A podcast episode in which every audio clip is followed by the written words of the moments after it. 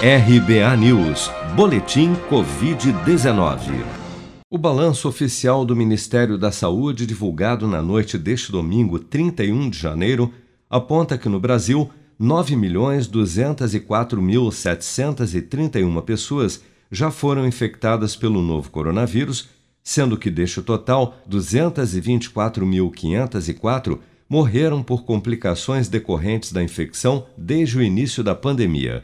De acordo com as estimativas do governo, 8.027.042 pessoas já se recuperaram da Covid-19, enquanto outras 953.185 seguem internadas ou em acompanhamento.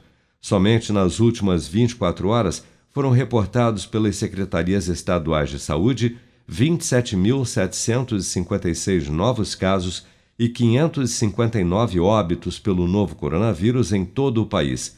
Vale lembrar, no entanto, que estes novos casos e óbitos são os totais registrados até às 16 horas deste domingo, independentemente do dia em que ocorreram. A cidade do Rio de Janeiro iniciou nesta segunda-feira, 1 de fevereiro, a fase da vacinação da Covid-19, que prioriza os idosos em geral e até o fim de fevereiro a vacinação será escalonada para a população da terceira idade. Nesta primeira semana, serão vacinadas no Rio pessoas acima de 95 anos, e para cada dia da semana haverá uma idade específica para a imunização.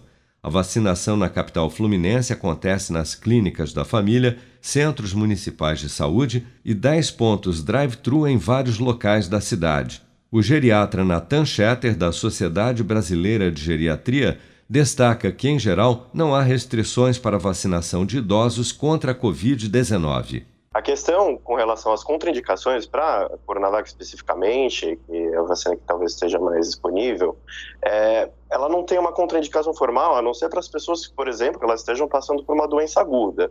Isso quer dizer que teve febre nas últimas 24 horas, ou esteja se convalescendo ainda de algum processo agudo, mas em não sendo nessas ocasiões, a gente tem uma recomendação de que as pessoas venham se vacinar. É, independente de outras doenças ou dos remédios que tenham tomado, a gente realmente está fazendo uh, essa recomendação para que haja a vacinação em, em, em grande quantidade. A partir do dia 8 de fevereiro, o estado de São Paulo também iniciará a vacinação contra a Covid-19 nos idosos com mais de 90 anos para os que têm idade acima de 85 anos, a vacinação começará no dia 15 de fevereiro.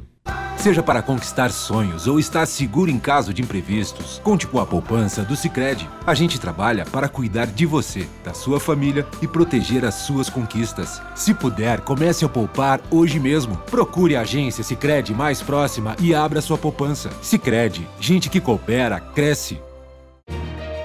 Com produção de Bárbara Couto, de Brasília, Flávio Carpes.